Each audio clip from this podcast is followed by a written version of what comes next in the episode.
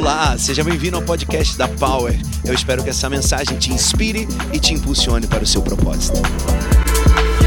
Vença a reclamação. Para sermos positivos, precisamos vencer a reclamação.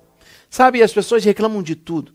Reclamam do clima, reclamam se está quente, se está frio, reclamam quando está frio demais, quando está quente demais. Odeiam estar em casa, mas quando saem reclamam do tempo. Sabe, gostam de estar no trabalho, mas às vezes falam, mas o meu trabalho é chato, ai que casa pequena, ai que casa grande. Bom, naturalmente o ser humano é um ser de reclamação. Mas hoje, nós como filhos de Deus vamos aprender a ser gratos, porque a gratidão, ela quebra o espírito de reclamação e gera o mais na nossa vida. Hoje nós estamos numa vivendo uma pandemia, estamos saindo dessa pandemia, e a palavra que a gente ouviu muito foi: vamos achatar a curva, vamos achatar a curva. Hoje a gente vai achatar e dobrar essa curva da pandemia da reclamação. Porque essa é a maior pandemia da história. Porque é um vírus que pega a pessoa e ela fica reclamando para sempre. Hoje é dia de você ficar mais quieto e ser mais grato a Deus. Amém? Existe cura e a cura é a gratidão. Para eu vencer reclamação, a cura é gratidão.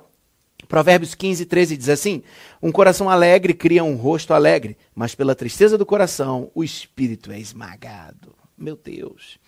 Um site chamado Psicologia Positiva diz assim: A gratidão libera emoções positivas. A gratidão reduz a dor. A gratidão melhora a qualidade do sono. A gratidão ajuda na regulação do estresse. A gratidão reduz a ansiedade e a depressão. A pergunta que eu tenho para você é: de que forma você precisa de gratidão em sua vida? Sabe?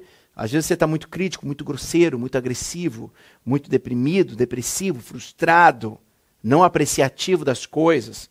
Posso falar uma coisa? Dobre a curva da reclamação.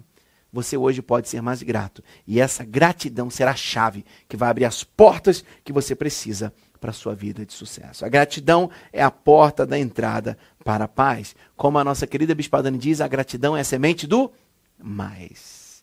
Quer mais? Seja grato. Seja sempre grato. Quando agradecemos, não há espaço para ingratidão, a murmuração, ressentimento e abatimento. Olha o que diz 1 Tessalonicenses 5, 18 e 19. Em tudo, seja grato, porque esta é a vontade de Deus em Cristo Jesus para convosco. Não apagueis o espírito. A pessoa que vive de reclamação, ela com certeza não tem um espírito aceso. Não tem um espírito de Deus aceso dentro dela. Porque o céu é só gratidão e o nosso coração também precisa ser. E hoje, nós vamos aqui, durante alguns pontinhos, em cima do texto de Números, capítulo 14, 7 ao 9, quando José e Caleb vão conquistar a terra, eu quero trazer alguns pontos para você refletir sobre gratidão. Ponto 1, um, para que nós possamos caminhar. A terra que percorremos em missão de reconhecimento é excelente. Primeiro ponto, seja grato, não reclame e Ponto 1. Um, olhe as oportunidades em primeiro lugar. Se você procurar problema, você vai achar problema.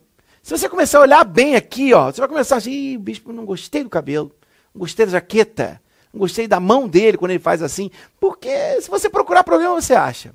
Agora, se você também procurar oportunidade, você também vai achar. As oportunidades precisam ser as primeiras coisas que nós vamos buscar em nossa vida. Sempre a nossa ótica para vencermos a reclamação, nós precisamos ver a oportunidade em primeiro lugar. Segundo ponto, se o Senhor se agradar de nós, ele nos fará entrar nessa terra onde manam leite e mel e a dará a nós. Ponto 2. Coloque a fé para guiar a situação. Seja grato, não reclame e, primeiro ponto, olhe as oportunidades em primeiro lugar. Segundo, coloque a fé para guiar qualquer situação. O que tem guiado a tua vida? Medo? Angústia, ansiedade, dinheiro, dor. Todas essas não podem estar. O que precisa estar na frente para guiar toda e qualquer situação na tua vida é a tua fé. Porque a fé é que faz você crer no impossível. Eu sempre digo que os meus pés estão no chão, mas a minha visão está na minha fé. Porque ela me chama para o meu futuro, ela me chama para as coisas grandes que Deus tem para mim. Então, hoje é dia de você colocar a sua fé para guiar a sua ação. E terceiro ponto, guiar qualquer situação. Terceiro ponto. Somente não sejam rebeldes contra o Senhor, homens de fé, trabalham ao lado de Deus. Números 14, 9. Seja grato, não reclame e faça a sua parte diante de Deus. Sabe por que em muitos momentos você não conseguiu? Porque você não entrou em concordância com o Pai. Andou em rebeldia. Andou numa vida distante dele. Sabe? No reino de Deus é dependência ou morte.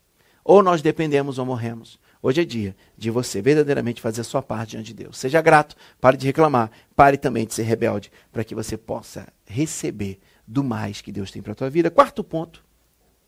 Números 14, 9 diz assim: E não tenho medo do povo da terra, porque nós os devoraremos como se fossem pão.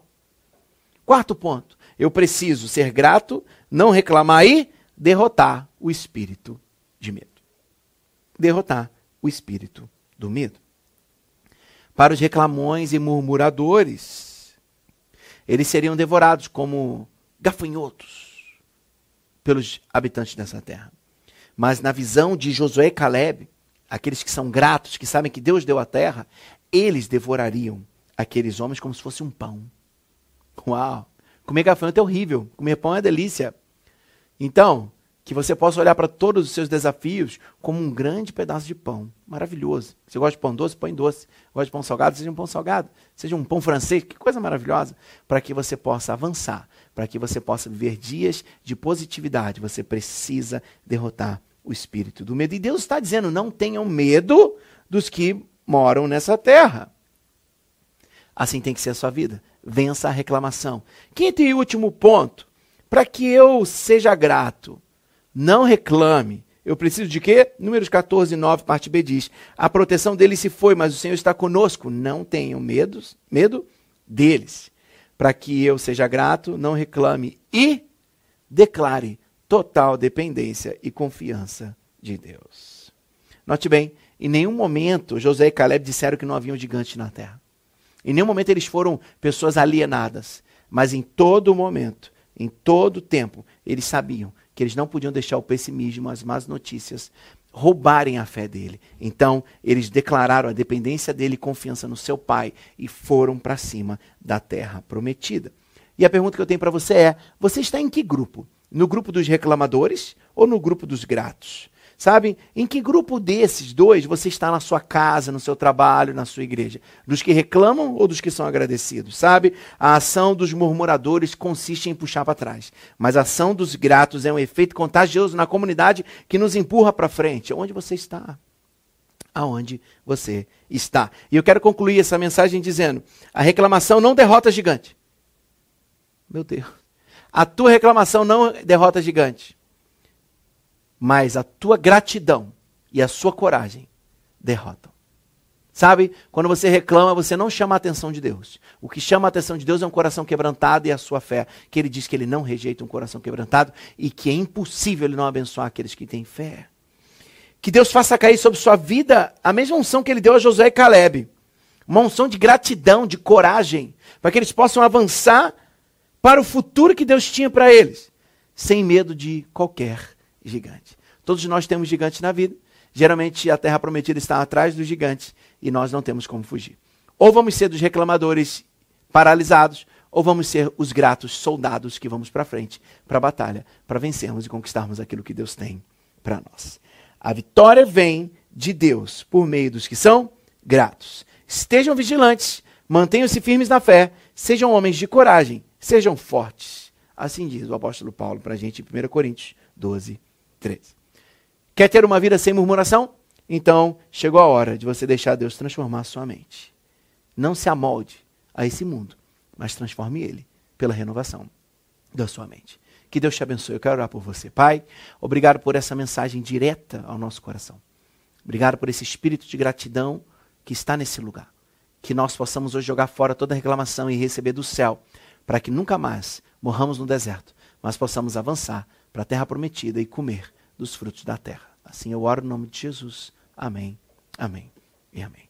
Que Deus te abençoe muito com essa palavra.